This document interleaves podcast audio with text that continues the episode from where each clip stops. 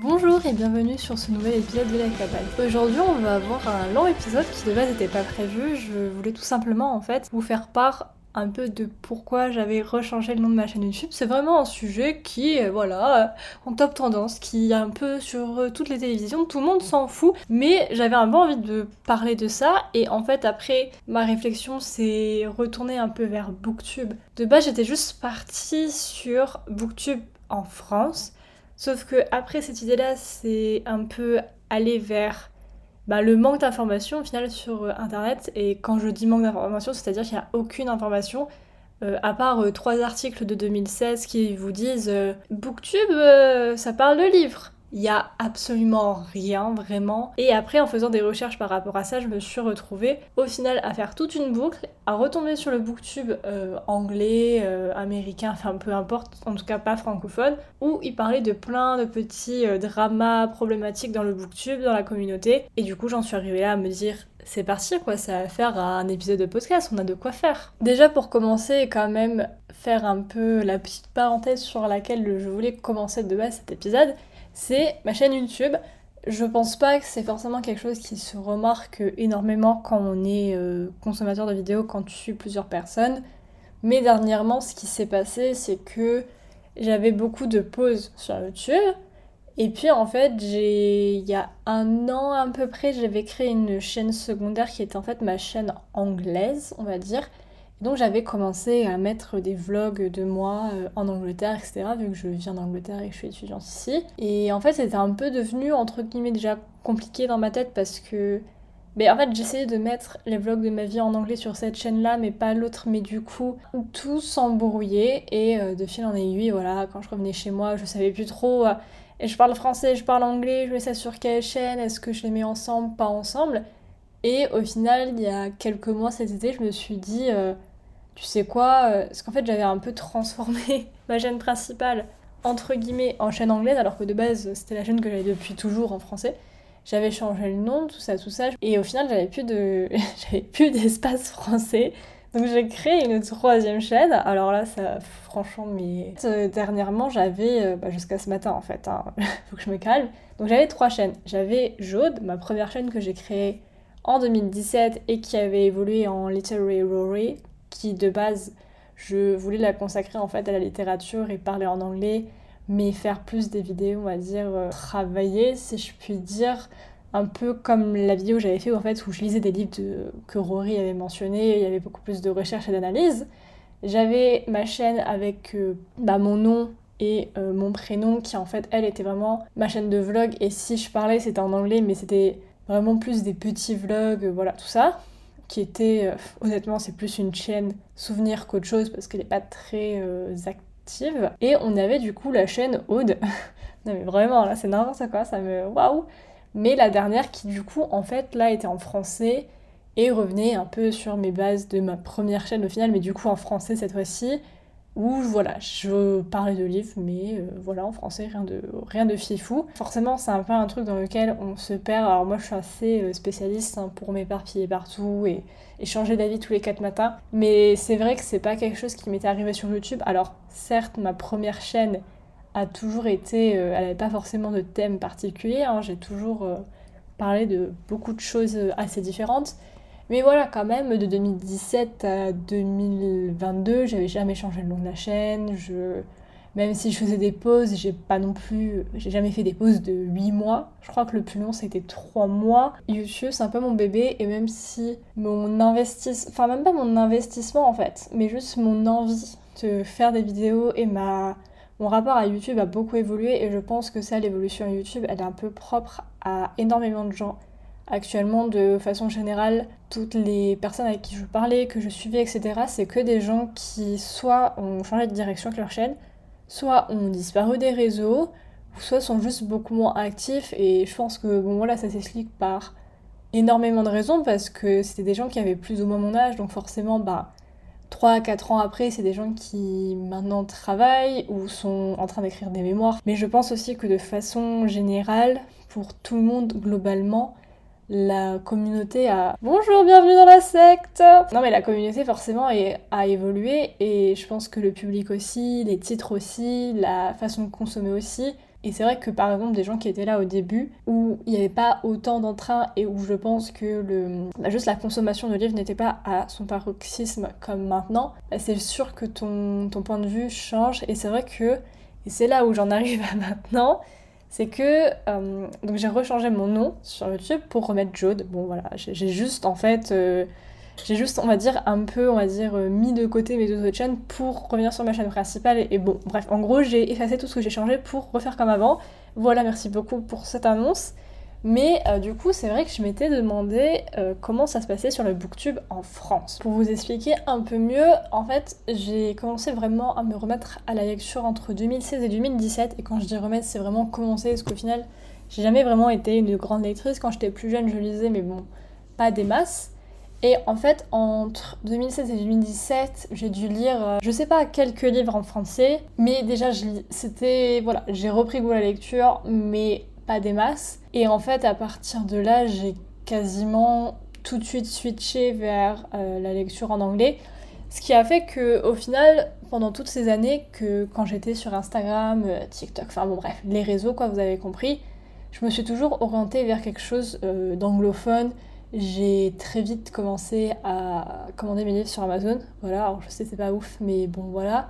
Donc en fait, depuis le début, j'étais tournée vers le côté anglais, à part euh, les personnes avec qui un peu je parlais. Enfin, je me posais pas trop la question du booktalk, du booktalk, oui, booktalk, booktube, oh là là, du booktube euh, français. Enfin, je savais même pas en fait qui qui étaient les youtubeurs, euh, youtubeuses en France, quels étaient les livres. Enfin, en fait, je savais rien de la France, honnêtement, jusqu'à quelques semaines, ce qui est un peu taré parce que de base, euh, je suis quand même française. Enfin, de base, c'est genre c'est le pays où j'ai vécu, qui a quand même euh, bah, beaucoup d'années de ma vie, quoi. Il y a pas si longtemps, j'ai commencé un peu à reswitcher. J'ai dernièrement lu, voilà, quelques livres en français. Je commence à lire des livres en français. J'aimerais bien trouver des gens qui en parlent. Donc là, on va quand même se tourner principalement vers de la romance et de la fantasy j'ai un peu l'impression qu'on arrive à quand même trouver des gens bah, un peu avec la stature, la stature, c'est sûrement pas le bon mot, mais avec le cliché un peu français, c'est-à-dire euh, la culture, quoi. Genre euh, les classiques, euh, en mode vraiment lire, c'est ben, c'est un privilège,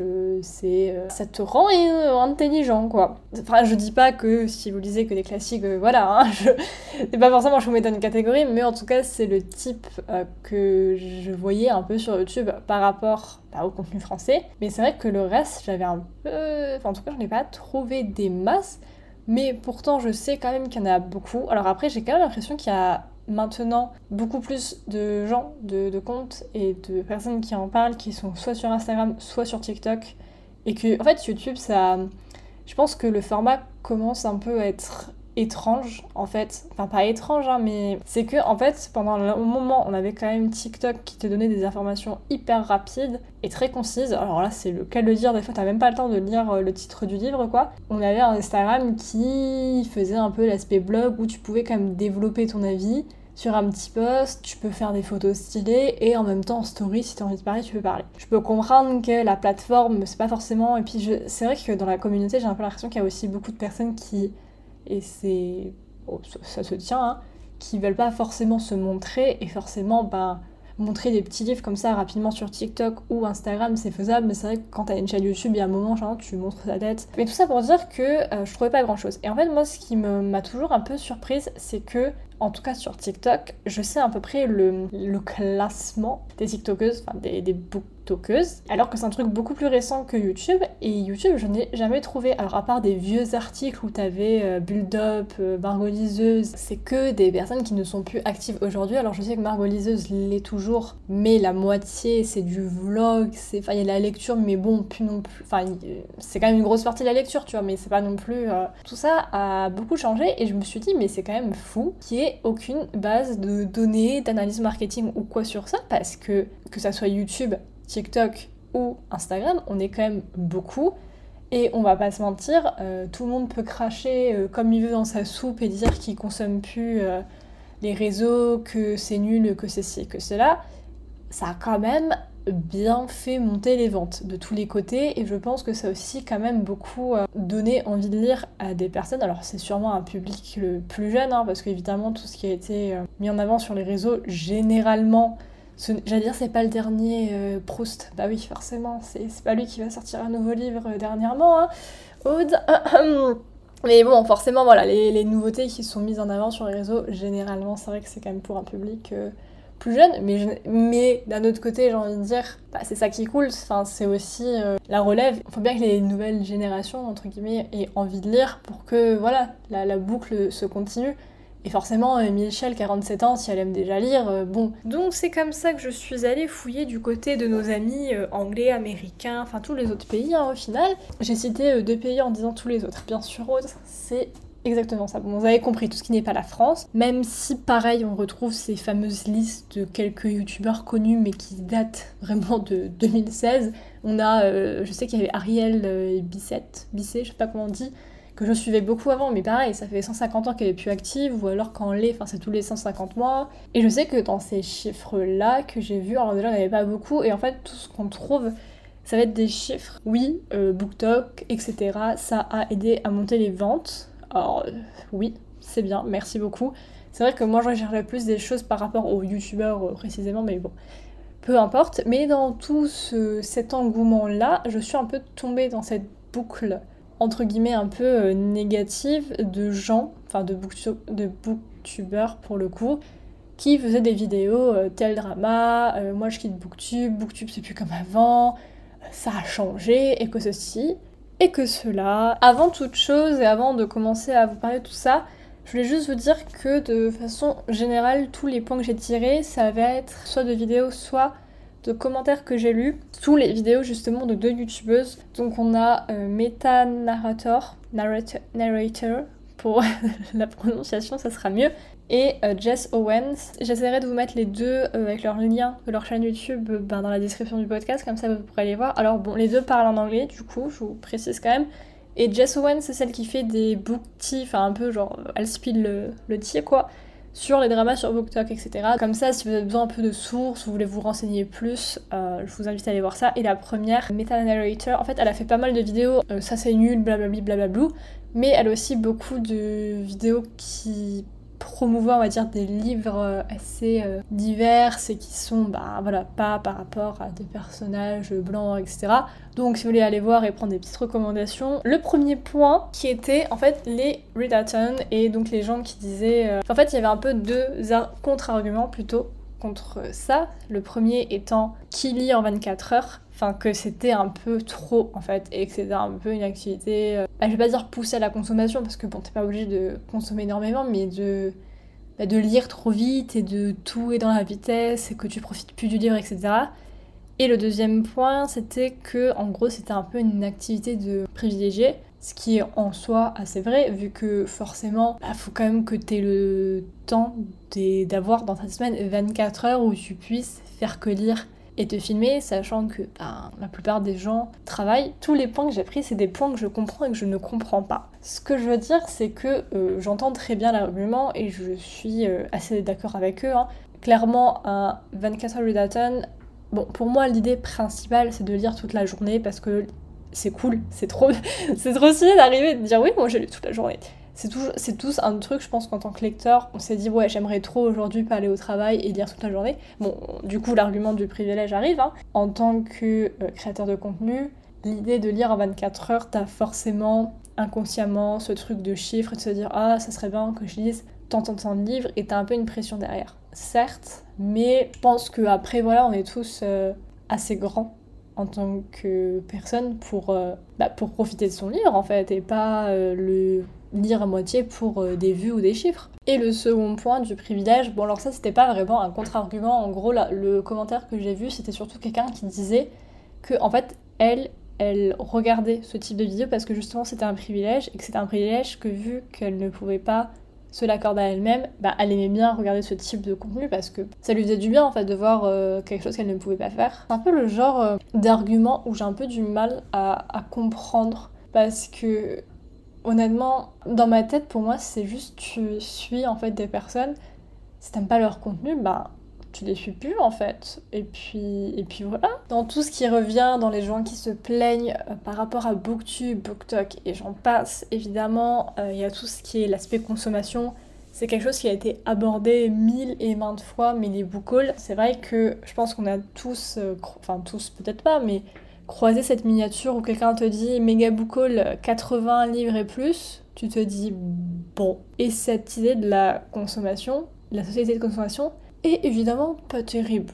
Maintenant, je trouve que c'est un peu à prendre euh, avec des pincettes. Je pense que du côté des éditeurs, enfin en tout cas des maisons d'édition, il serait intelligent, comme de façon générale, hein, toutes les marques de beauté, de vêtements et tout qui t'envoient à 150 000 produits, de dire euh, bon voilà on attend que la personne demande un livre en particulier avant de lui envoyer 500 euh, livres qu'elle n'a pas demandé et qu'elle va pas lire et que ça va juste au final euh, pas être lu et après eux ils vont envoyer un colis ça va consommer pour rien bon bref donc je pense que là d'un point de vue des professionnels des éditeurs etc vers les consommateurs il y a peut-être une réflexion à se faire. Maintenant, d'un point de vue, toi, juste, tu regardes une vidéo, j'ai envie de dire, enfin, je suis, enfin, Booktube, comme les, chaînes de mode, de beauté, de jeux vidéo et tout, enfin c'est bah, du marketing comme, euh, comme tout le reste, donc forcément il y a ce qui s'ensuit et j'ai envie de dire mais qu'est-ce qui n'est pas euh, qu'est-ce qui n'est pas au final quelque chose qui se consomme? C'est comme ça que des emplois se créent, c'est comme ça que des gens ont de l'argent.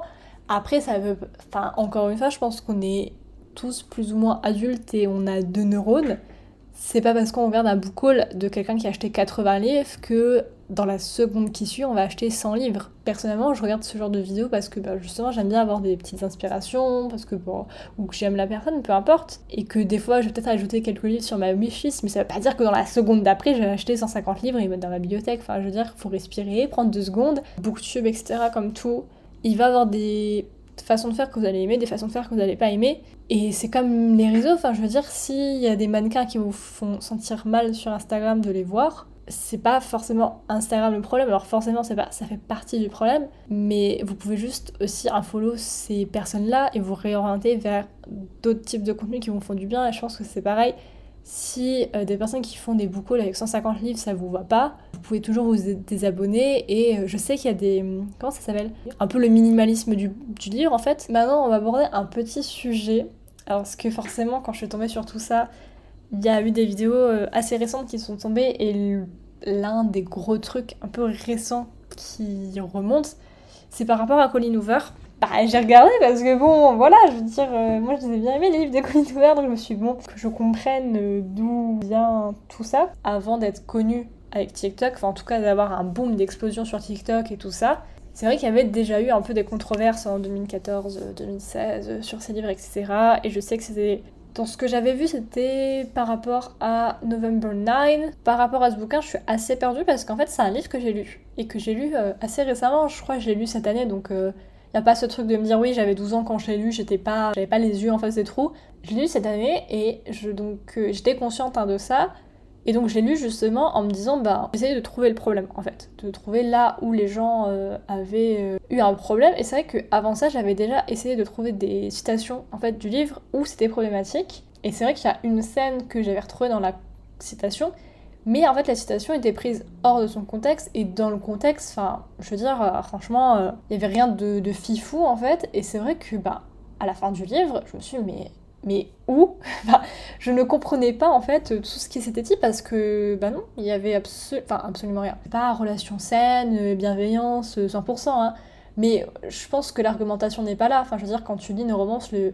si on devait critiquer et donner autant de haine dès qu'il y avait pas une relation 100% saine dans un livre, euh, je pense qu'on aurait vidé la moitié, euh, plus de la moitié euh, des livres de romance, hein, clairement, parce que là... Passons cet exemple-là, c'est vrai que... Alors, Colin Hoover, c'est un sujet qui est un peu délicat. Pour ceux, en fait, qui ne seraient pas au courant et qui n'auraient pas suivi, dernièrement, en fait, il y a eu...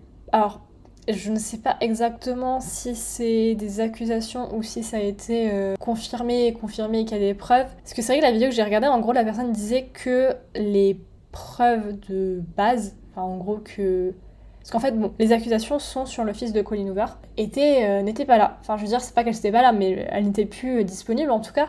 Donc, je ne sais pas si c'est des choses qui étaient là de base et qui ont disparu et que là sur internet on ne le trouve pas mais elles existent quelque part. En gros l'histoire ça serait que euh, le fils de Colin donc qui était je crois déjà majeur, enfin il y a une histoire d'agression sexuelle et tout, ce qui est évidemment pas terrible, hein, pas ouf. Et donc en gros l'histoire ça serait que euh, la fille concernée avait essayé, parce que je crois que c'était une amie de son fils, euh, avait essayé de venir vers Colin Hoover pour euh, avoir un peu de soutien, etc. et lui expliquer ce qui se passait en fait. Sauf que bah, Colin a apparemment elle lui a juste pas répondu et l'a bloqué. Je vais pas rentrer dans ces détails là parce que de toute façon c'est pas des débats qui se font en public, on a j'ai pas les preuves, je, ne sais pas la, la fin mot de cette histoire, mais bon clairement c'est pas terrible, on, on est bien d'accord. Après, c'est vrai que les commentaires que j'ai vus sous la vidéo commentaient ces livres d'une façon qui avait, euh, d'une façon négative, mais qui n'était pas du tout reliée à son fils, etc. Donc je vais plutôt répondre à ça, enfin répondre, argumenter sur ça et ce que j'en pense. Déjà, pour un peu de précision, je vais vous dire les livres que j'ai lus, comme ça vous allez peut-être comprendre aussi, parce que c'est vrai que je sais qu'il y avait pas mal de mauvaises réputations sur des livres qui étaient anciens. Donc tout ce qui est euh, Maybe Someday, etc., je les ai pas lus. Moi j'ai lu Eden Vivus, donc bah, le sequel là, qui est sorti il y a pas longtemps. J'ai lu son livre qui est sorti en début d'année qui était euh, Remember of Him, euh, November 9. Donc je pense qu'on peut dire que c'est les plus récents, plus ou moins. Parce qu'en fait, il y avait vraiment des gens qui disaient Oh, moi je suis libraire, moi je suis maîtresse et tout, et quand je vois des livres comme ça, genre j'ai envie de vomir, les enlever de la main des enfants et tout, j'étais genre eh, calmez-vous quand même. Enfin, je veux dire, on va tous respirer un bon coup. Si on parle d'une maîtresse qui a des, enfants de 10 ans, bon, je veux bien qu'elle se crispe un peu. Et des commentaires qu'ils disaient, c'était que elle écrivait beaucoup sur des relations avec des traumas des problèmes et qui étaient toxiques. Alors, la partie trauma, je vais pas trop en discuter parce que je suis assez d'accord, c'est que des personnages qui ont évidemment un background, qui ont vécu des choses pas terribles, pas cool, ok, très bien. Les relations toxiques en soi, Bon, alors, il me semble que Ugly Love, j'avais pas trop aimé et qu'il me semble que c'est pas non plus. Euh, je crois que c'est pas fifou, hein. Mais le reste, par exemple, typiquement, si je prends In Vivus, euh, je sais, enfin, dans les arguments, j'avais un peu vu des gens qui disaient oui, elle a pas voulu euh, vilainiser, enfin, en gros donner un mauvais rôle à Ryle dans Ideal Vivus. Je vais pas en dire plus pour pas spoiler, mais Ideal Vivus, en gros, c'est inspiré de Colin, et donc le personnage de Ryle est un peu dans le rôle du père de Colin. En fait, je, je ne comprends même pas l'argument parce que clairement, Ryle, il a, il a clairement. Le personnage du méchant dans le livre et tout le long, et c'est clairement pas, euh, j'arrive pas à savoir parce que pour moi, si tu dis ça, ça veut dire qu'il a été glorifié, etc. Mais pas du tout. Enfin, je veux dire, à aucun moment. Oui, la première partie de, la relation, entre guillemets, n'est pas saine du tout, hein. Mais c'est pas, pas ce qu'elle est en train de dire, en fait. justement, le livre, c'est à propos de ça. C'est que la première partie, justement, n'est pas saine. Et après, tu vois la différence avec, euh, bref, machin, truc bidule. Mais je vous avoue que ce qui a fait que j'en ai fait un épisode de podcast, en tout cas sur ce sujet-là, parce que ce qui m'a vraiment gêné dans les commentaires, c'est qu'au final, j'avais l'impression que les gens par contre, il y a vraiment une fille qui a dit euh, Ah oui, non, mais moi je lis pas ça, euh, ça me met pas dans un bon état d'esprit, donc certes, grand bien lui fasse. Mais elle avait dit un truc en mode Oui, ma pote, elle lit ça, et puis après, voilà, maintenant elle s'est foutue dans une mauvaise relation, elle est revenue vers moi en pleurant. Enfin, j'étais genre Mais tu ne peux pas dire que parce que tu as lu un livre de, bon, de Colin Hoover ou peu importe, et que, bon, je ne sais toujours pas où est la relation toxique, mais admettons qu'il y en ait une, dire Ah, ben c'est à cause de ça qu'elle s'est remise en couple avec machin, enfin, je, ça va pas les livres, ça va te mettre dans un certain mood, ça peut aider euh, en fonction du sujet, ou te mettre dans un mauvais mood et un peu t'enfoncer, mais genre ça va pas te faire prendre des décisions, tu ne peux pas remettre sur le livre les relations de quelqu'un d'autre, il y a un moment, il, faut arrêter, enfin c'est pour ça que... Et en fait, il y avait beaucoup de commentaires qui étaient genre... Ah oui, mais en fait, ça, c'est un peu toxique, un peu ci, un peu ça, je lis pas ça, ou c'est pas bien et tout. La plupart des romances ne sont pas totalement saines, c'est de la fiction. bonjour, c'est de la fiction. Je veux dire, euh, évidemment, enfin, je veux dire, tu prends une romance euh, où t'as des. Je, je sais pas, mais prenons Coralie. Coralie, euh, je ne connais pas de Coralie, qui lit une romance, genre même une dark romance ou voilà, genre quelqu'un qui lit Captive. Tout le monde a lu Captive là dernièrement.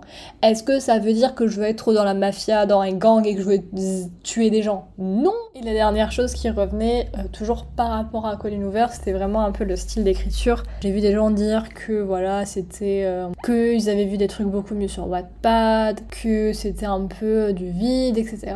Et j'ai vu. Alors du coup, en gros, il y avait un des commentaires qui. Alors, pas qui défendait, enfin qui contrebalançait, mais en même temps elle n'était pas en, pro, en prise de position non plus. En fait c'était le genre de livre qui était bien pour débuter la lecture, pour donner envie aux gens de dire mais que après fondamentalement parlant c'était pas forcément le type de livre qui avait le plus de matière. J'arrive pas trop à savoir si je suis d'accord ou pas parce que je pense qu'on a tous en fait des goûts assez euh, différents et j'ai un peu l'impression que l'argumentation là c'est un peu de se dire en fait si à un certain moment tu lis pas euh, du Tolstoy, du Dickens, un truc en mode vraiment euh, voilà classique et poussé, tu lis pas vraiment, chose qui en soi n'est pas le cas. Enfin je veux dire, pour moi lire dans ma tête, c'est. Enfin, dans ma tête, de façon. Enfin, la définition, hein, c'est un loisir. Alors, bon, ça peut être soit un métier ou soit plus si c'est un devoir ou quoi.